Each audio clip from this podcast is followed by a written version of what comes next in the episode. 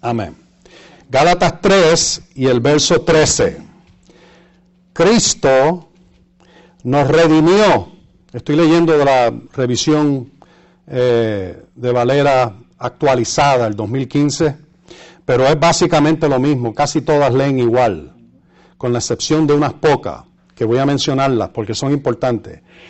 Eh, por causa de, la forma que el texto griego está, está escrito aquí, hay, hay, hay razones porque algunas de las traducciones lo traducen como te lo voy a decir. Ok, Cristo nos redimió de la maldición de la ley al hacerse maldición por nosotros. Porque está escrito, maldito todo el que es colgado en un madero. Y ahora pudiéramos seguir leyendo por ahí, pero yo quiero enfatizar ese verso 13. Cristo nos redimió de la maldición de la ley. ¿Cuándo lo hizo? Al hacerse maldición por nosotros. Y eso, por supuesto, tomó lugar, y aquí te lo dice, cuando Él fue a la cruz. Y vamos a ver algunas cosas de esas, pero oye esta otra traducción. Esta es la, la nueva traducción viviente, dice así. Y de nuevo te digo, hay razones por que lo traduce así. Porque muchas veces, y he oído a personas, en realidad he oído a personas enseñarlo así, de que Cristo nos redimió de la maldición que era la ley. ¿Me entienden? Pero la ley no era una maldición. El pecado era una maldición.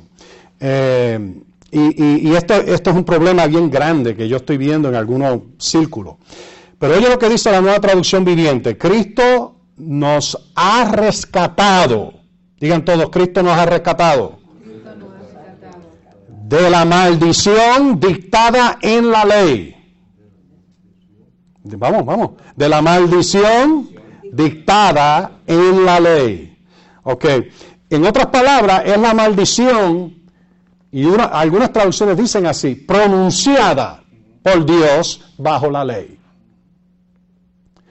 lo que él dijo que iba a pasar con personas cuando desobedecían a Dios y su palabra, sus mandamientos. ¿Ok? Eh, y la palabra redimido, ya tú puedes ver, quiere decir rescatado, pero es interesante cuando lo, lo estudias porque quiere decir comprado para atrás, quiere decir, por ejemplo, pagar un rescate. Tú sabes, cuando ha habido rehenes y pagan un rescate. Bueno, pues la raza humana estaba rehén bajo la muerte y el pecado.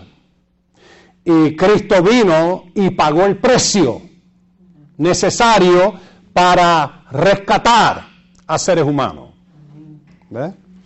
Eh, otra otra eh, definición es rescatar de la pérdida. Esto de pagar un rescate es bien interesante porque hay otro uso para eso. Y es como, como, como en la casa de empeño. Ustedes han oído de que tú pagas, tú pones algo en empeño allí y tienes que entonces ir a pagarlo si vas a sacarlo y siempre es con interés.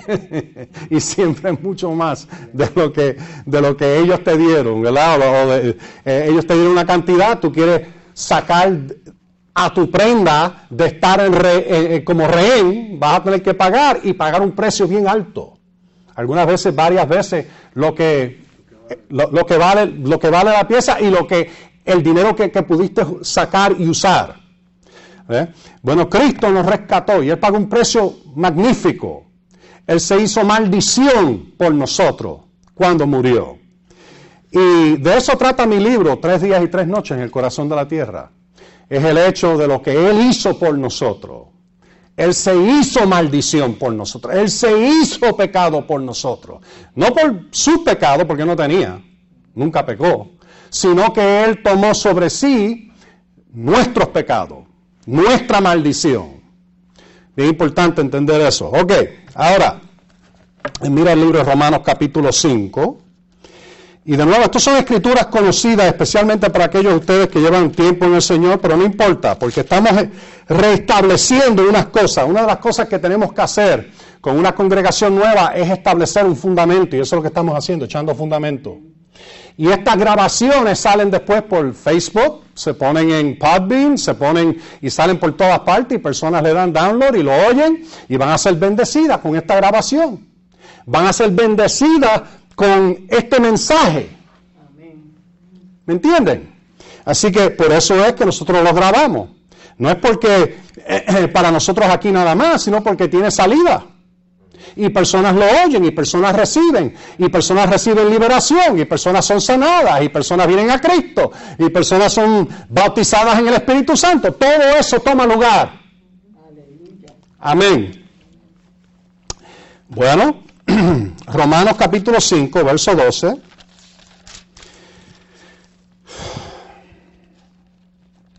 Por esta razón, así como el pecado entró en el mundo por medio de un solo hombre. Ese solo hombre fue Adán. No Dan, Adán, el primer hombre, por si acaso. Ok, en el mundo por medio de un solo hombre y la muerte por medio del pecado. Así también la muerte pasó a todos los hombres por cuanto todos pecaron. Ahora, la muerte y el pecado entraron por causa de la desobediencia de Adán. Porque Dios le dio un mandato, un mandato directo. Mire el libro de Génesis. y la traición de Adán fue lo que abrió la puerta al pecado y la muerte. Y una maldición desastrosa se desató en la tierra. Mira, tú la puedes ver donde quiera que mira. La puedes ver allá afuera. Ver todo lo que mata y lo que hurta y lo que destruye. Todas esas cosas que están pasando malas en el mundo son por causa de esta maldición que fue desatada en la tierra. Y ahora vamos a ver esto un poquito más en detalle. Pero fue por causa del pecado de Adán. Ahora, antes de, eh, tienes que entender que la palabra maldición quiere decir, mm, la oye, oye, oye, la palabra maldición. Es el decir o el pronunciar aquello que es malo. Pero es pronunciarlo, óyeme, como si estuvieras parado delante de un tribunal.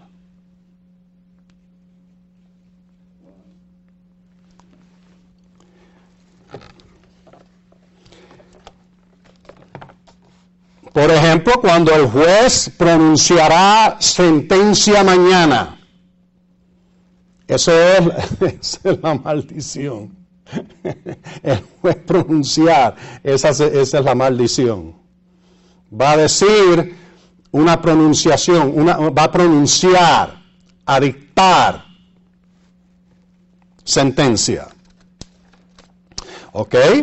Mira el libro de Génesis capítulo 2. Y ahora tenemos que tener esto bien básico. Yo sé que esto es bien básico. Esto probablemente lo has oído un montón, pero es tan necesario.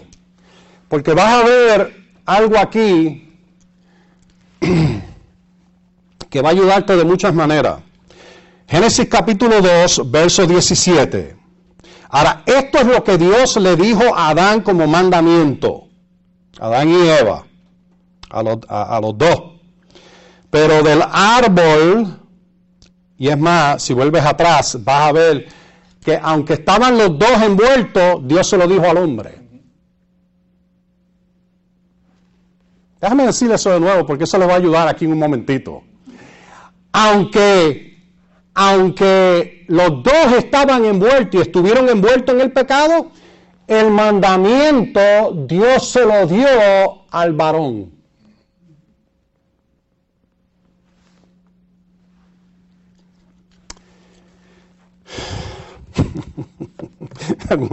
¿Y qué tiene que ver eso? Ya vas a ver, ya vas a ver. Okay. Sí, eso está en el verso 16. Y el Señor Dios mandó al hombre diciendo, puedes comer de todos los árboles del jardín, del jardín pero del árbol del conocimiento del bien y del mal no comerás, porque el día que comas de él, ¿cómo dice tu Biblia? ciertamente morirás. ¿Ah? Ok, en el hebreo son dos palabras, mut, temut, hablando de, de la muerte, pero en toda su clase.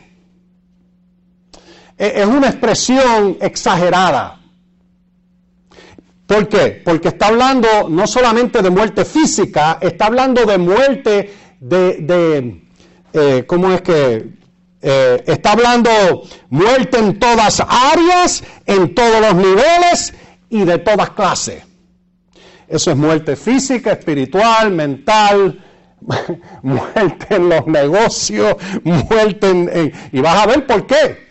Porque cuando tú lees lo que era la maldición, vas a empezar a entender de que eso, eso incluía todo lo malo que existe en este mundo. Todo. Sin dejar afuera nada. Nada. Digan todos nada. No deja fuera nada malo esa maldición. Y ¿se acuerdan lo que, lo que acabamos de leer? Por un hombre entró la muerte el pecado y la muerte. Así fue que entraron. ¿Entró por quién? Por Adán. De nuevo, eso es bien importante. Vamos a leer. Así que él dice, el día en que comas de él, literalmente si fueras a traducirlo del hebreo es, en el morir morirás es muerte en todas áreas, todos niveles, todas clases. Ahora les digo eso porque dentro de la muerte está la enfermedad y otras cosas. Y vamos a verlo. Ahora, mire el capítulo 3. ahora, noten, este, el Señor dijo, ahora, oye lo que el Señor le dice en Génesis 3, Ustedes saben la historia, vino el, diablo como una serpiente y se le apareció a Eva y le dijo, oh, debes de participar del árbol, y etcétera, etcétera, etcétera. Y entonces pues ella, dice la escritura, le dio a Adán y Adán comió.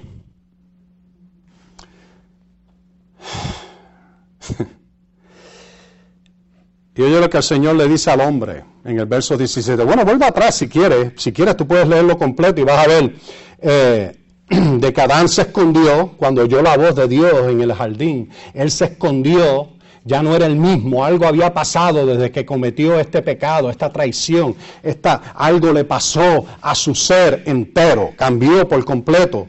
Y, él dice, eh, oí tu voz en el verso 10 y tuve miedo porque estaba desnudo, eh, por eso me escondí. Le preguntó, ¿quién te dijo que estabas desnudo? Ahora, cuando Dios te empieza a preguntar a ti, a hacer preguntas, ¿ah?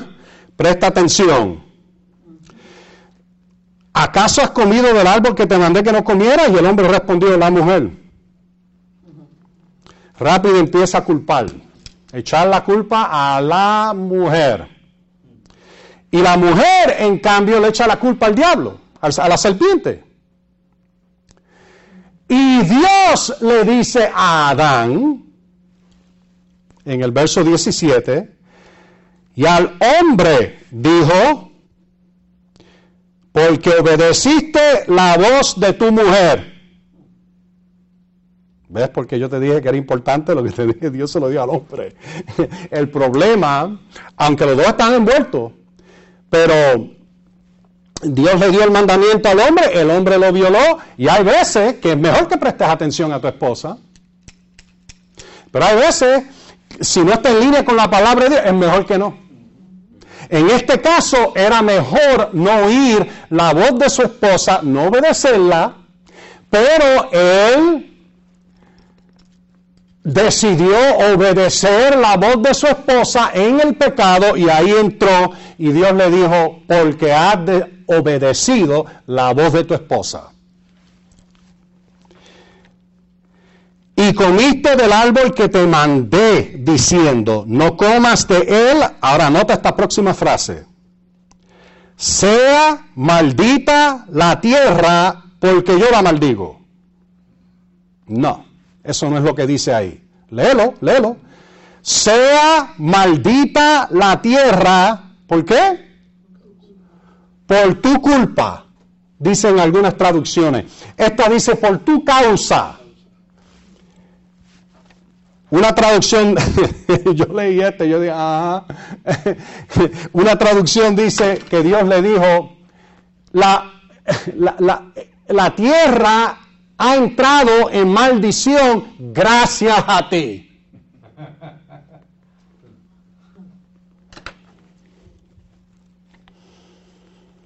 La tierra ha entrado en maldición gracias a ti.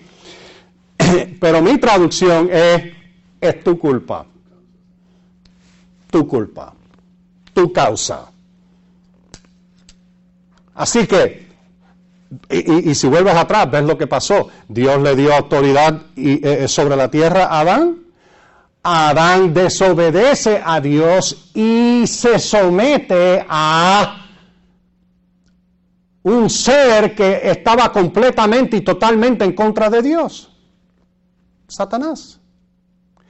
Y ahora el hombre está operando bajo el diablo. Y ahora todo lo que es el diablo, el hombre, la muerte y el pecado, le ha dado entrada a eso al planeta. Y Dios dice, es tu culpa. No me culpes a mí, no digas que fui yo, fuiste tú. Vale, yo no sé si el Señor alguna vez te ha dicho eso a ti. Que tú has hecho algo y el Señor te dice, ahora eso fue tu culpa, no mía. ahí cuando tienes que tirarte y arrepentirte. Ahí no vemos que ellos se arrepintieron ni nada, pero, pero ahí, ese es el momento de tú tirarte al piso y decir, oh Señor, Señor, perdóname, perdóname, te pido perdón, Señor. Me arrepiento, me arrepiento. ¿Ah? Así, así mismo. Y eso es lo que le salvó la vida a él, a David. Y al reino. Porque Saulo no lo hizo, Saulo no, perdón, Saúl no lo hizo. Él decía, e, él, él en verdad lo que tenía era como, como tristeza por lo que había hecho. Pero en verdad no era arrepentimiento, porque lo vemos que lo, lo, volvió a hacer y lo hizo peor. Rey Saúl estamos hablando. Pero David, él pecó, hizo cosas terribles, malísimas. Betsabé fue una. Lo que pasó con su esposo, que él fue el responsable de la muerte. Todo eso. ¿Ah? Y vemos de que, de que él vino el profeta Natán y habló con él y él se tiró al piso y dijo, oh Dios mío, perdóname. Y Salmo 51, tú ves, tú ves el arrepentimiento extraordinario de corazón de, y cómo cambia el hombre. Ya, ya no va a seguir en el mismo camino, él cambia. Tengo más que decir sobre eso, pero vamos a dejarlo ahí. Ok, y entonces mira, mira lo que dice aquí, maldito será la tierra por tu culpa, gracias a ti, por tu causa. Así que la, la maldición vino por culpa de la desobediencia de Adán. Ahora, tienes que eh, tener eso bien claro. Pero si tienes eso bien claro, y la maldición afectó a todo ser humano en toda la tierra. Todo el mundo cayó bajo esa maldición. Todo el mundo.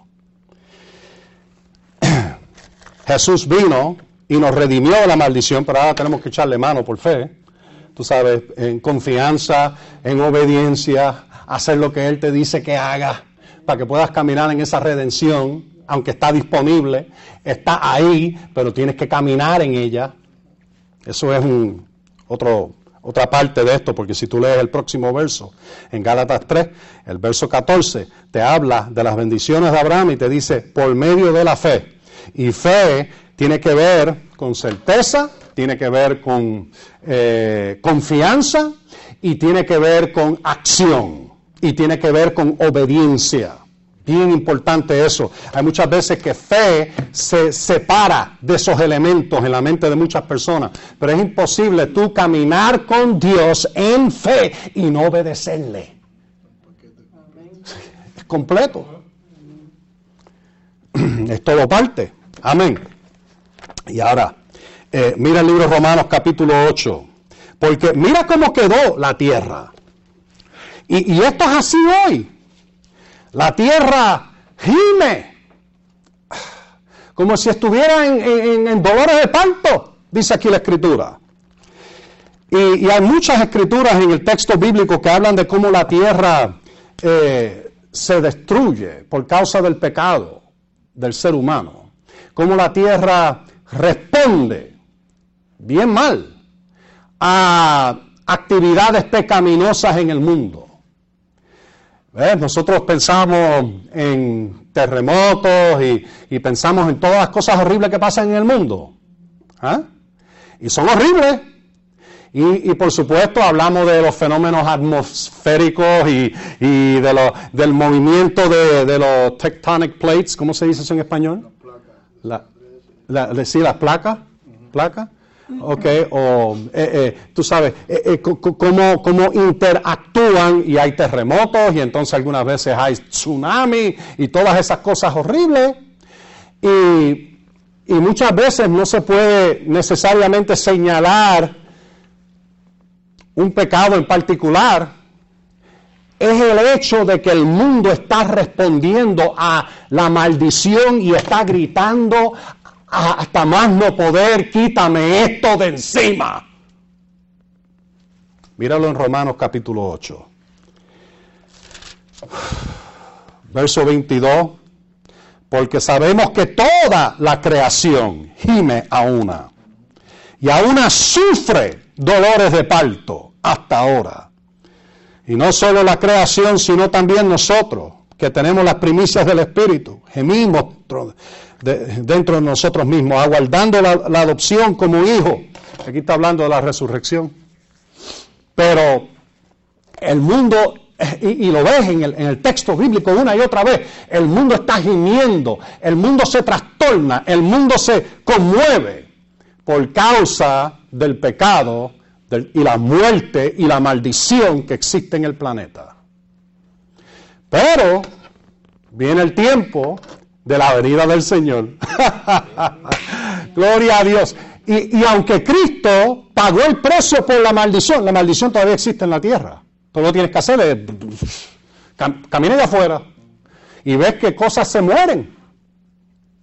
Eso no pasaba así antes. Ves que, que cosas terribles pasan en el planeta. Eh, Dios no está detrás de eso.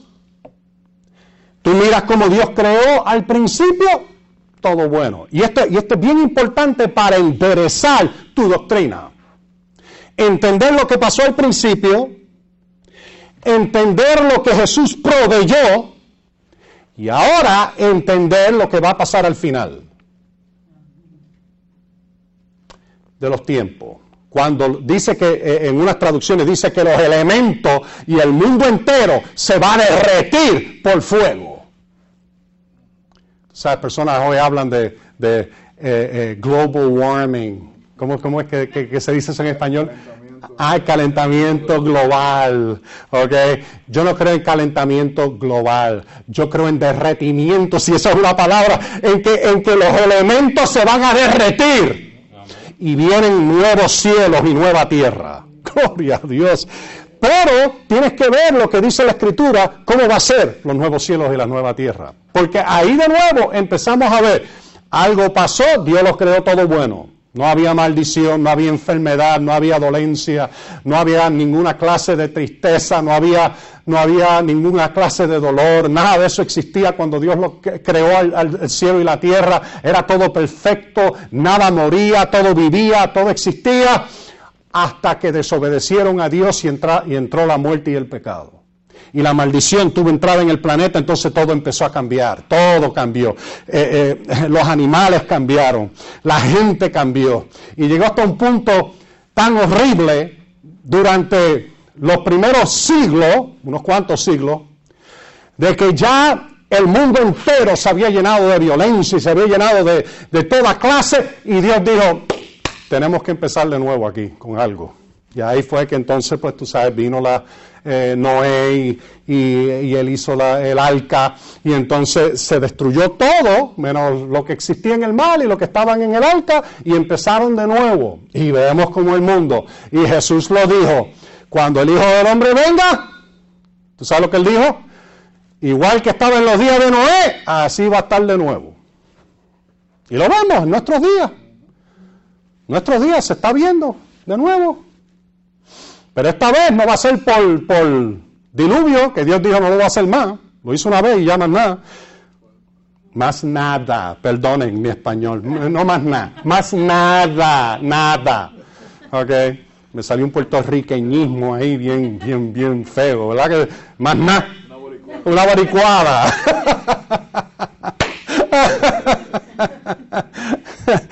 Gloria a Dios, más, más nada.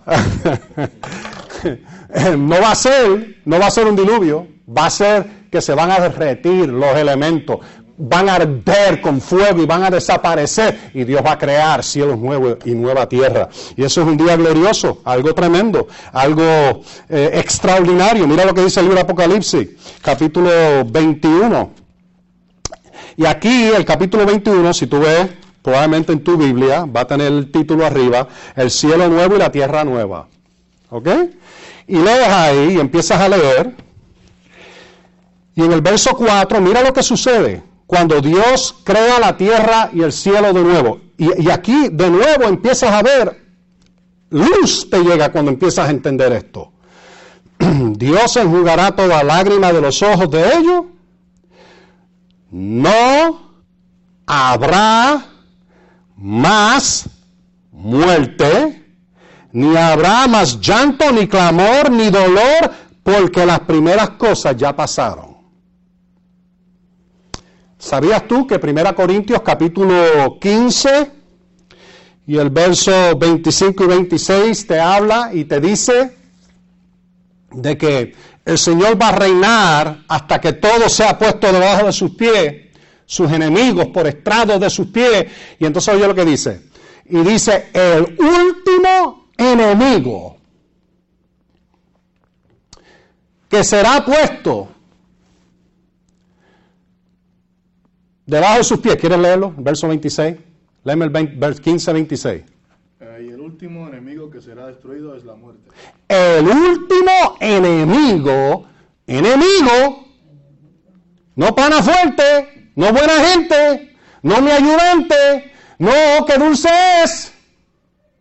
No, enemigo es la muerte. Y todo lo que produce la muerte es mi enemigo. Así tienes que pensar. Todo lo que sale de la muerte es mi enemigo. Y hay un montón de cosas. La maldición salió de esto. Todo lo que se ve en la maldición es la, la muerte en forma de semilla. La muerte siendo lo máximo que sucede en este planeta. ¿Eh? Pero aún nosotros, los creyentes, aquellos que, seguimos y servimos al Señor, para nosotros no, no hay dolor en la muerte, no hay aguijón. Quiere decir que tú llegas al momento, después que hayas vivido una vida larga y saludable, yo no creo en esto de, morirte joven ni morirte... Eh, eh, no, no, no, no. La palabra dice que si tú sigues al Señor con larga vida, Él te va a saciar. Yo creo en eso, larga vida.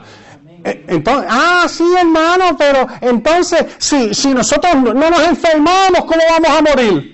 Igual que Abraham. ¿Tú sabes que hay gente que me han preguntado eso? Igual que Abraham. Se acuestan en la cama y se acuestan a dormir y se van. Igual que otros que podemos ver en las escrituras. La enfermedad no debe de ser lo que nos, nos tira, nos saca, nos impulsa fuera de nuestro cuerpo. El ser espiritual.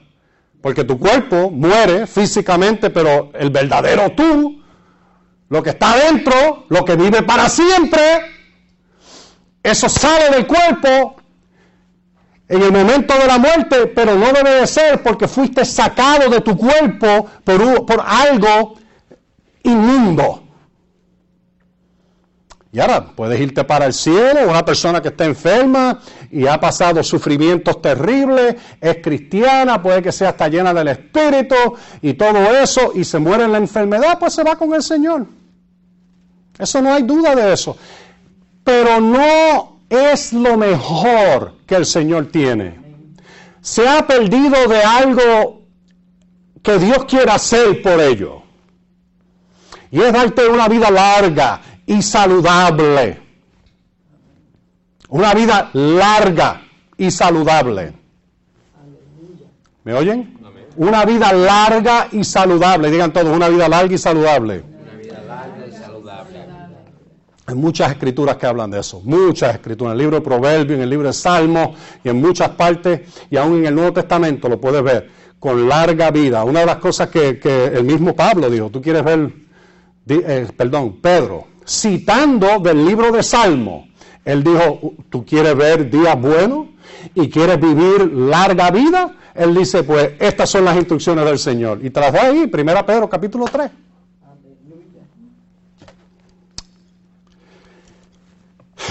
Cuando el Señor cree los nuevos cielos y la nueva tierra, la muerte no va a tener parte. Mira qué más no va a tener parte. ¿eh?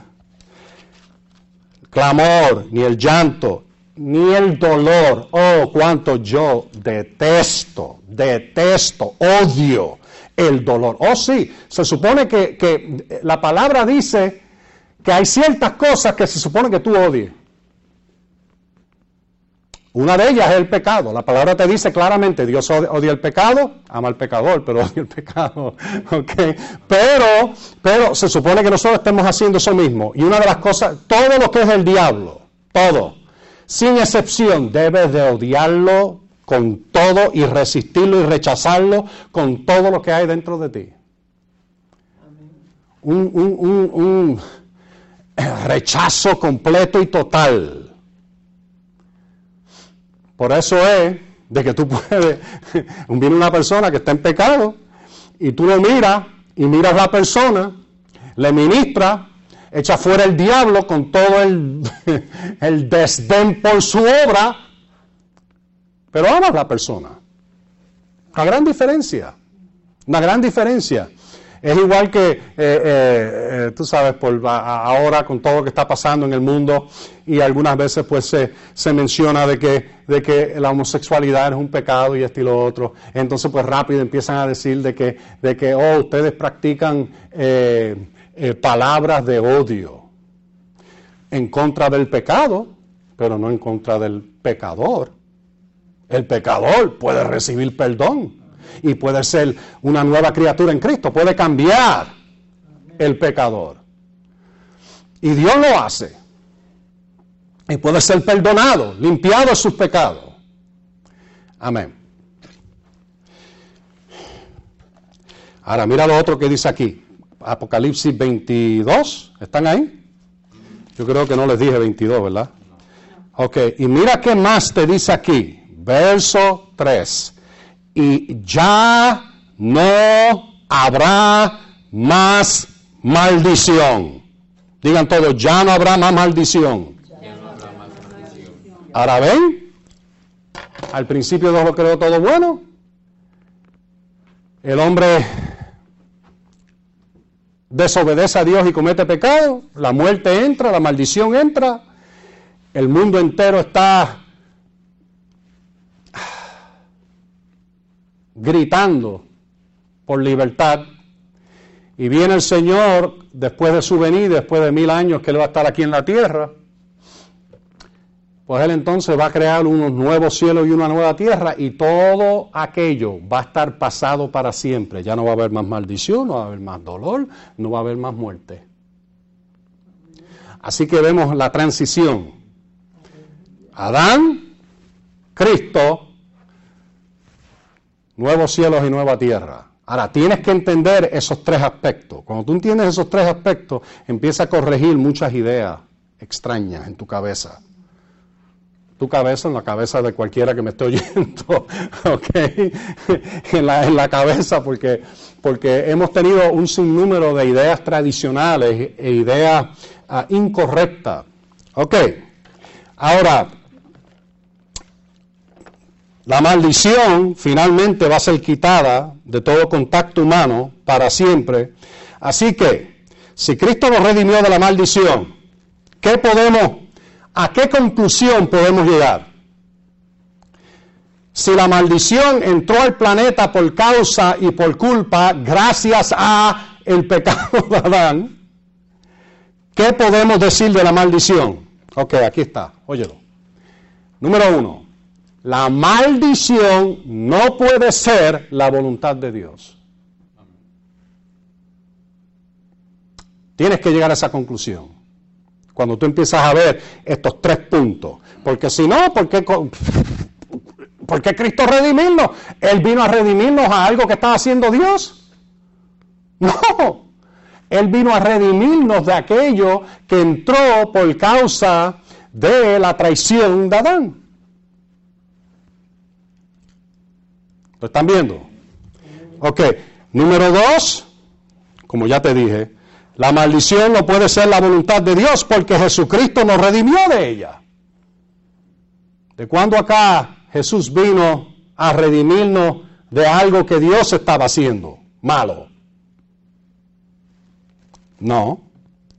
Número tres, la maldición fue el resultado directo de la desobediencia a el mandamiento de Dios. Pues, y, la maldición, siempre que tú lees la de la maldición en el texto bíblico, se asocia siempre con pecado, desobediencia y rebeldía. Siempre se asocia con esas cosas. Nunca, ya, nunca es para los justos o para aquellos que sirven a Dios. E, e, ese no es el propósito de la maldición.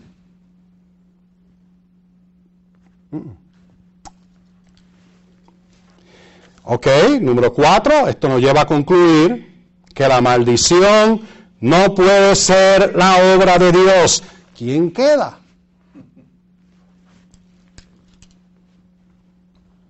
Puede que la maldición se esté efectuando a través de ciertos seres humanos, en cierto grado, en ciertas cosas, pero el que está detrás de todo eso es el diablo. Satanás, el, gran, eh, la gran, eh, el gran eh, adversario. Y digo gran entre comillas porque en verdad no es tan grande nada. Él ha sido derrotado, pero digo gran en el sentido de que él es el que él es el único que está detrás de eso. Amén. Ahora, de nuevo, mira. Eh, Gálatas 3:13, Cristo nos redimió la maldición de la ley. Ahora, mira lo que dice primera Juan capítulo 3. ¿Qué vino Jesús a hacer? Primera Juan capítulo 3, y de nuevo, yo sé que esto son cosas bien básicas, pero si me permiten, voy a entrar en algunas cositas que no son tan básicas. ¿Ok? Si me dan un ratito más y no se me cansan, Ok, pues entonces puedo. Amén, amén, amén. Mira, Primera Juan capítulo, Primera Juan capítulo 3. ¿Están ahí? Primera Juan capítulo 3 y el verso 8. El que practica el pecado es el diablo. Ah, mira, que nadie, nadie te engañe. Es más, vuelve atrás al verso 7. Eh, esto es bien importante porque eh, hay un sinnúmero de ideas flotando por ahí. Pero mira lo que dice, hijitos, nadie los engañe. Eso es lo primero que él te dice. Verso 7, 1 Juan 3, 7. Tú sabes dónde es 1 Juan, ¿verdad? Busca, busca Apocalipsis y empieza a darle para atrás. Empieza a darle para atrás a tu Biblia y lo vas a encontrar. 1 Juan 3, 7. Hijito, nadie los engañe. El que practica justicia es justo. De nuevo está la revisión eh, de Valera del, de, eh, actualizada del 2015. Pero eso es lo que dice el griego. El griego dice exactamente eso. Eso es lo que, lo que, lo que, lo que el que practica justicia es justo, como Él es justo. Ahora, ve, ahora es importante yo decir eso y, y nosotros leer esa escritura, porque cuando tú recibiste a Cristo, vino a ti justificación. Y tus pecados fueron limpiados y fuiste hecho puro delante del Señor. Pero ahora eso no quiere decir de que no puedes volver atrás y practicar la injusticia. Eso no quiere decir que no puedes volver atrás y practicar el pecado. Eso no quiere decir de que esto no es aplicable. Esto aplica. ¿Ok? y, eso es otro tema, pero quería mencionártelo, pues es otro tema bastante envuelto, pero quería mencionártelo. ¿Ok? Y él dice aquí, el que practica justicia es justo. Así que cuando tú eres justificado en Cristo, ¿qué es lo que Dios demanda de ti? Que practiques justicia.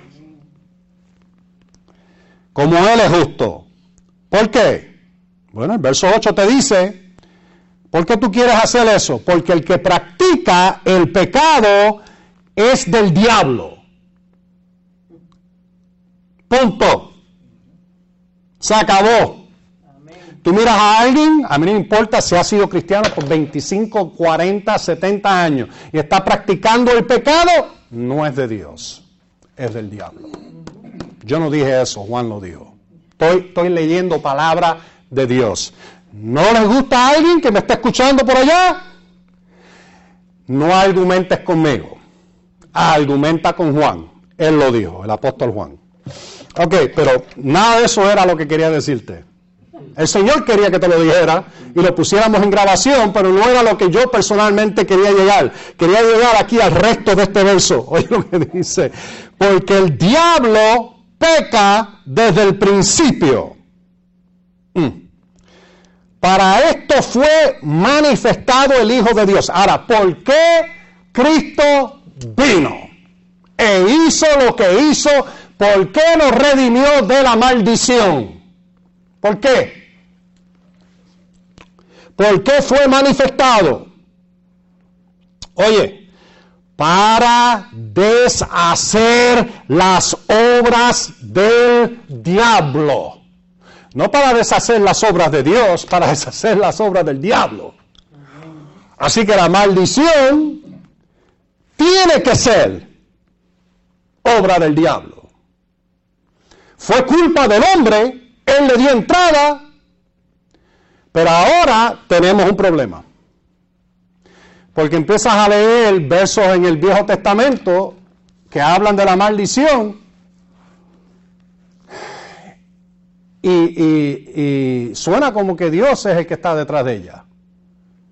Bueno, te, te voy a dar la contestación corta.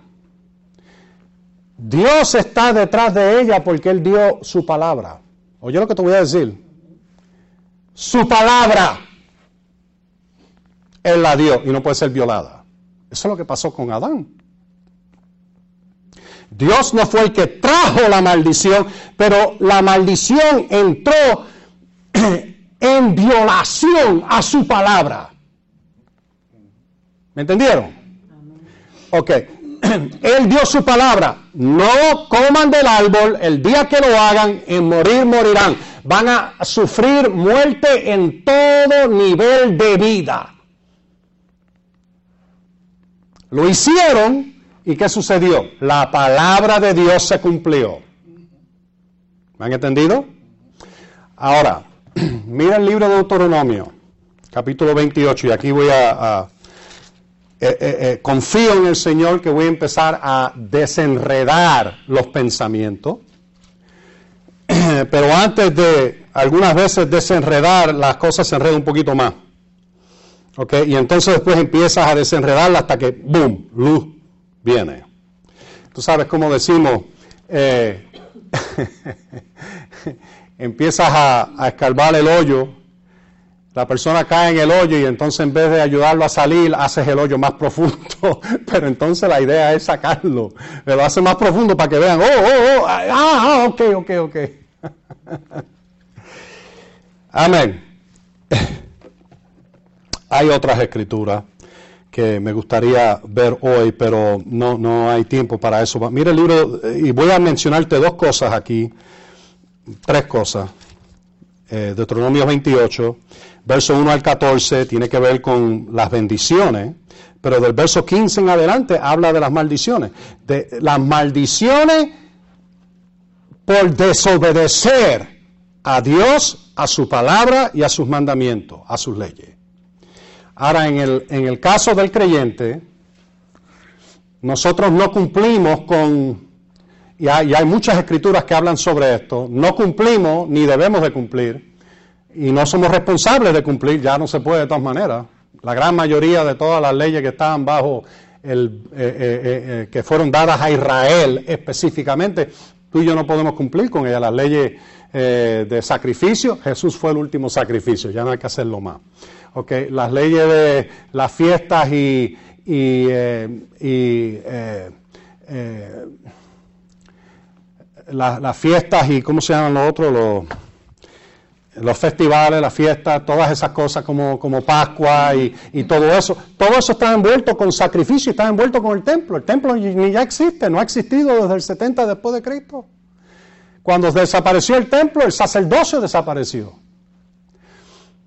No hay sacerdocio, no hay templo, Sacrificios no se pueden ofrecer no se deben, porque ya Cristo lo cumplió con todo. Vemos en la Escritura, en, en 1 Corintios capítulo 5, que dice que Él fue nuestra Pascua ofrecida por nosotros, cordero sin mancha. ¿Ah? Sin mancha. Y, y así por el estilo podemos ver cómo Él cumplió con estas cosas.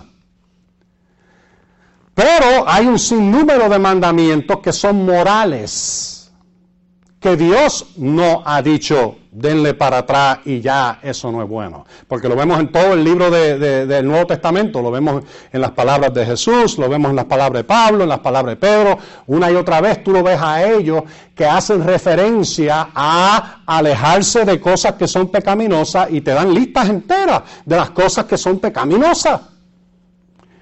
Y él te dice, tienes que cumplir, en otras palabras, nosotros cumplimos con mandamientos morales. Y ahora tú dices, pero ven acá, yo creía que el mandamiento de la iglesia era, amor, eh, era el amor. Es el amor. Todavía lo es. Eso no ha cambiado. Pero ese es el resumen. Romanos capítulo 13, verso 9. Dice, es más, vamos a leerlo. Porque aquí les voy a, les voy a, explotar a algunos que me están oyendo, algunos tubos. Y eh, si tuvieran tubos de la televisión vieja, ¿verdad? Pero hoy en día serían eh, eh, los motherboards. Amén. Nosotros teníamos un televisor bien bonito, me gustaba un montón, tremendo televisor de cuarenta y pico, cuarenta y dos, cuarenta y cuatro, cuarenta y ocho, qué sé yo, grande. Ok, y entonces pues, de momento eh, tuvimos una, una tormenta y dejó de funcionar. Pues yo lo llevé allí a Geek Squad, tú sabes, y ellos lo, lo chequearon y y él me dijo, y yo le dije, no pueden, tú sabes, cambiar algo y arreglarlo. Y él me dijo, el problema con esto es de que es básicamente un motherboard. Y cuando se explota, se acabó el televisor, botaron el zafacón porque cuesta más cambiarlo que comprarte uno nuevo. Así que ya no son tubos hoy, ahora, ahora es motherboard. Ok, mira Romanos capítulo 13. Y esto es bien importante, hermanos, porque ha habido mucho, mucha malinterpretación. La palabra de Dios, óyeme, óyeme primero y entonces vamos a leerlo, a ver si es lo que dice o no. La palabra de Dios en ninguna parte dice que ahora reemplazamos el mandamiento de no cometerás adulterio con otra cosa. No. La palabra de Dios jamás dice que ahora reemplazamos el mandamiento de no tendrás otros dioses delante del Señor con otra cosa. No, mira lo que dice Romanos 13, verso 9. ¿Están ahí? Porque los mandamientos, no cometerás adulterio, no cometerás homicidio, no robarás, no codiciarás y cualquier otro mandamiento, ahora antes de seguir leyendo, cualquier otro mandamiento, ¿qué clase de mandamiento está hablando aquí? Los morales, los que tienen que ver con la moralidad, la conducta cristiana, la conducta del pueblo de Dios, aún en el Viejo Testamento. No está hablando de aquellas leyes que algunos han llamado, y, me gusta cómo lo, hacen, las ceremoniales, las leyes de, los sacrificios, del sacerdocio, del templo, de la fiesta, y aún las leyes de comida, y todas esas cosas. Nosotros no estamos bajo obligación a cumplir con nada de eso. La gran parte, la gran mayoría y parte de eso ya Cristo lo cumplió. Y Ahora sin templo, ni tan siquiera un judío puede cumplirla. Ellos tuvieron que reinventarse. No sé si ustedes lo sabían o no. Históricamente, el judaísmo se tuvo que reinventar. Y tuvieron que, eh, ahora cumplen, eh, o mejor dicho, eh, guardan la Pascua, por ejemplo, pero no es como Dios se lo dijo a Moisés. Bien lejos como Dios se lo dijo a Moisés. Tuvieron que adaptarse, tuvieron que cambiar. Así que toda esta pelea que tú oyes por ahí, oh, pero tú sabes, nosotros no estamos bajo la ley. Un montón de cosas, hay un montón que no se pueden ni tan siquiera, si quisieras, no puedes guardarla. ¿Ok? Pero nota aquí que está hablando Pablo específicamente de aquellos mandamientos que tienen que ver con tu moral la, moralidad. Eh, eh, vamos a poner de esta manera, con la santidad del creyente. Lo que tú haces diario y vive. Y nota lo que él le llama aquí. Porque los mandamientos no, no eh, cometerás adulterio, no cometerás homicidio, no robarás, no codiciarás y cualquier otro mandamiento, cualquier otro mandamiento como esto. Oye lo que él dice, se resumen, digan todos, se resumen. En esta sentencia amarás a tu prójimo como a ti mismo. Noten, amarás a tu prójimo como a ti mismo es Levítico capítulo 19, verso 18. Y lo que él dice es que esto no rechaza, no cambia, no sustituye, sino que resume. Y esa palabra es correcta. La palabra resume quiere decir literalmente condensar en un resumen. La suma. En otras palabras, si tú sumas todos los mandamientos morales de Dios, que tienen que ver con la moralidad y la conducta, tú los sumas todos juntos, equivalen a amarás a tu prójimo como a ti mismo. Es un resumen. ¿Cuántos han leído alguna vez un resumen de un libro? ¿Mm? Los Cliff Notes. Un resumen de un libro, por ejemplo, ¿verdad? Eso pues por supuesto lo usan para un montón de, de diferentes libros, pero yo he leído resumen. Si tú cambias algunas de las verdades del libro, en tu resumen, ya deja de ser un resumen fiel. ¿Es verdad o no es verdad? Los puntos principales tienen que estar en el resumen para tú poder decir que este es un resumen fiel de ese libro. Bueno, eh, lo mismo con los mandamientos. Amarás a tu prójimo como a ti mismo es un resumen condensa en una declaración. En otras palabras, es imposible amar si estás cometiendo adulterio. Es imposible amar si estás robando. ¿Es tal cosa? A mí me sorprende. Oh, vamos a, estamos en amor y esto y lo otro, y son lesbianas. Cuando la palabra habla en contra de eso, que es un pecado. Oh, pero ese es el amor de Dios. No, es el amor del diablo. Amas al diablo, no a Dios. Ustedes me entienden lo que estoy diciendo. Es imposible decir con tu labio, yo amo a Dios y estar practicando el pecado. No puedes hacerlo. Jesús dijo, el que me ama, Juan 14, 21, guarda mis mandamientos. Y literalmente en muchas traducciones dice, el que me ama obedece mis mandamientos. los obedece. Y ese es el que muestra que le ama.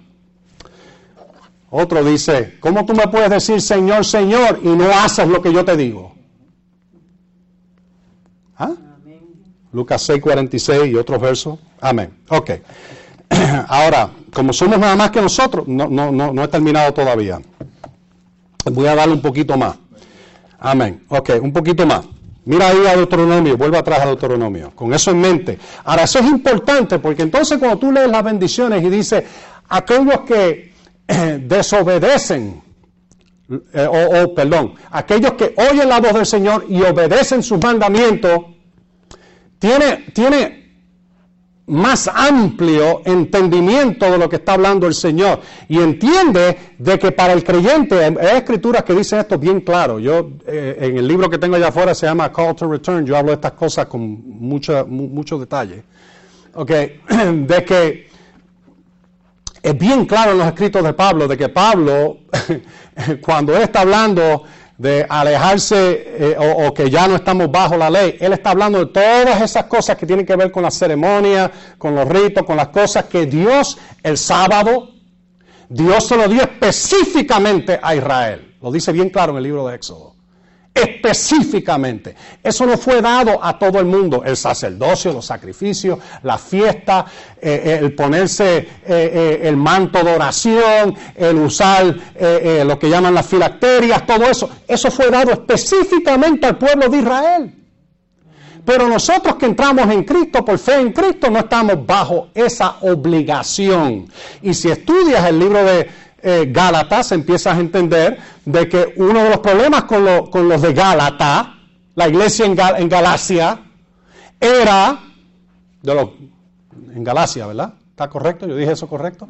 Uno de los problemas era de que cristianos de trasfondo judío estaban tratando de imponerle a cristianos de trasfondo del diablo, gentiles, paganos, estaban tratando de imponerle la circuncisión a los varones, que muchas personas no entienden eso y lo que eso quiere decir. Eso no era solamente un rito para identificación con la nación, eso tenía que ver específicamente con entrar dentro del pacto de Dios y guardar todos los mandamientos que Dios le dio exclusivamente a Israel.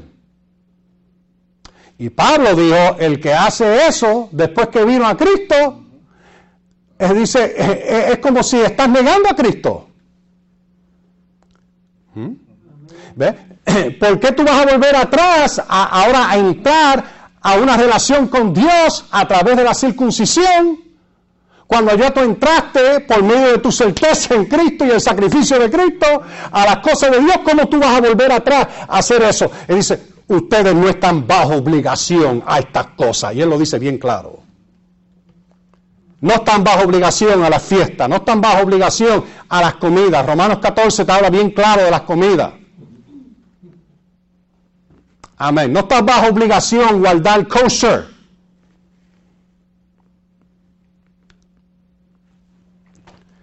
Pero sí estás bajo obligación guardar mandamientos morales. es más, a mí me sorprende, yo, yo acuerdo oír a personas decirme a, a, mí, oh, pero hermano, nosotros tenemos que guardar los diez mandamientos. ¿Quién te dijo eso? El único mandamiento de los diez que tú no eres responsable es el guardar el sábado, porque el Señor Jesucristo, con su resurrección, Él es el Señor del sábado, dice la Escritura. Él es el Señor sobre el sábado. Ya tú no tienes que guardar el sábado como, un, como parte de tu Puedes hacerlo si te da la gana, si quieres, pero no es una obligación. ¿Me entienden la diferencia?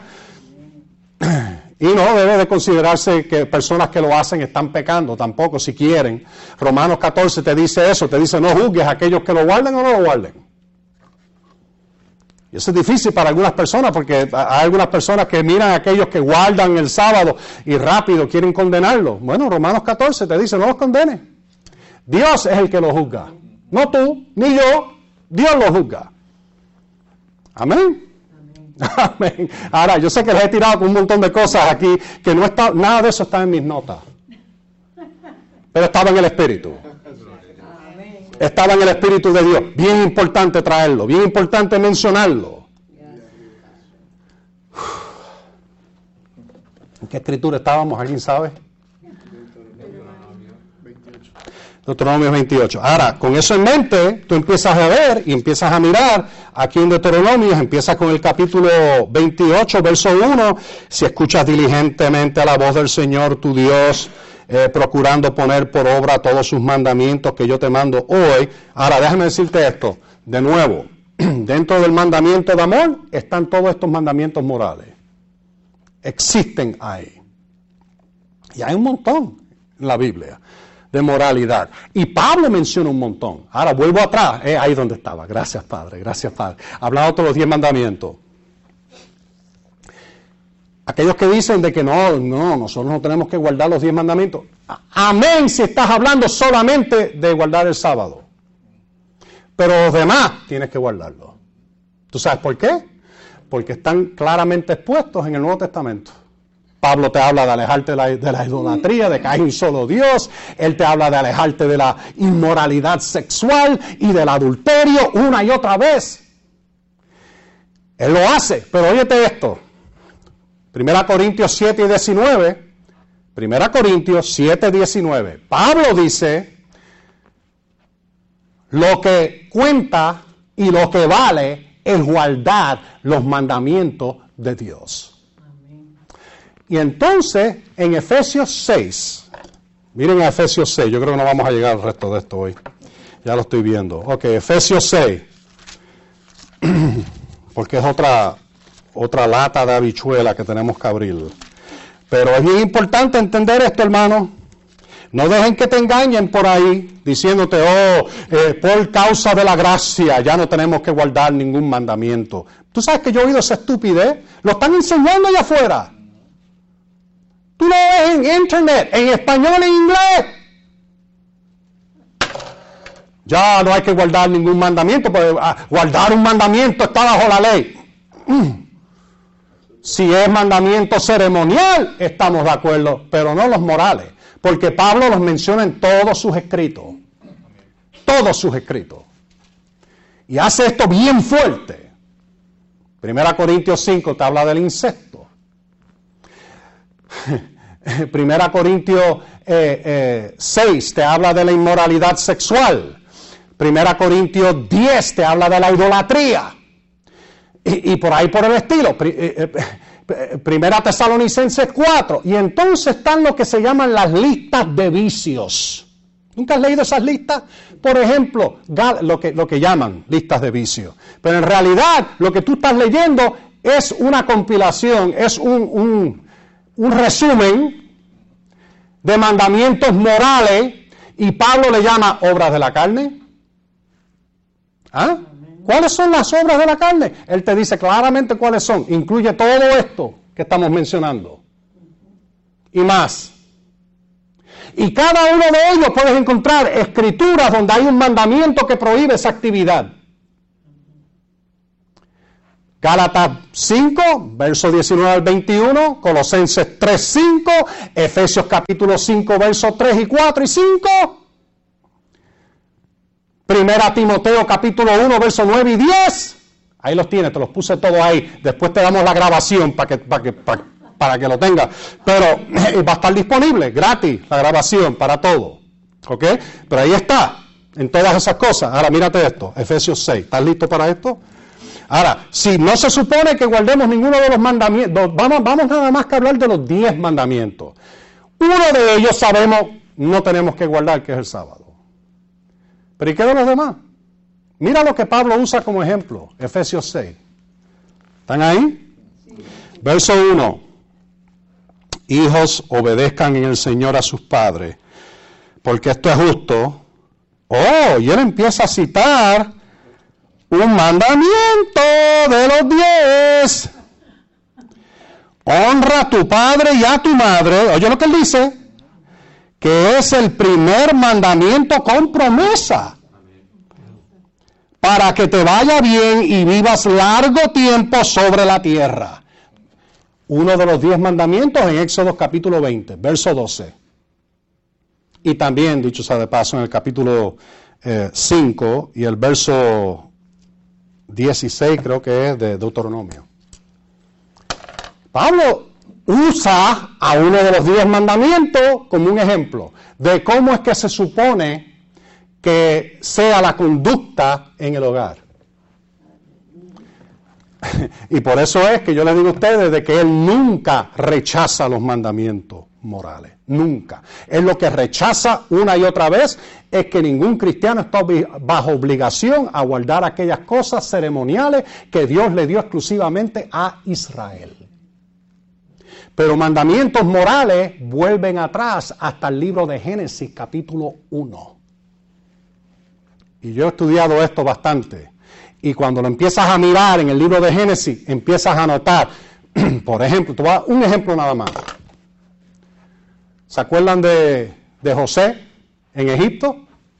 ¿Ah? ¿Se acuerdan de José en Egipto? Ahora, esto fue cientos de años antes de Moisés. ¿Y se acuerdan de la esposa de Potifar? ¿Ah? Que estaba tratando de tener relaciones sexuales con él. ¿Qué fue lo que dijo José? No, yo no voy a hacer esto. ¿Cómo yo voy a pecar en contra de mi Dios haciendo esto y cometiendo adulterio? Pregunta, ¿cómo sabía José de que era un pecado? No cometerás adulterio antes de los diez mandamientos, porque Dios los reveló desde el principio. Y ahí por el estilo puedo mostrarte un montón de ellos. Es más, en el mismo principio con, con Abel y Caín. ¿Ah? No matarás. Ahí lo ves clarito. Y Dios le dijo, tú sabes, tú, pecaste por hacer esto. Está bien claro allí. Capítulo 4 de Génesis. ¿Ah? Y así por el estilo, puedes verlo, porque Dios reveló los mandamientos morales. ¿Cómo Dios puede juzgar, siendo Dios justo, a la raza humana entera y destruir por un diluvio a todos los pecadores si no había una revelación en la tierra ya de lo que era bueno y lo que era malo?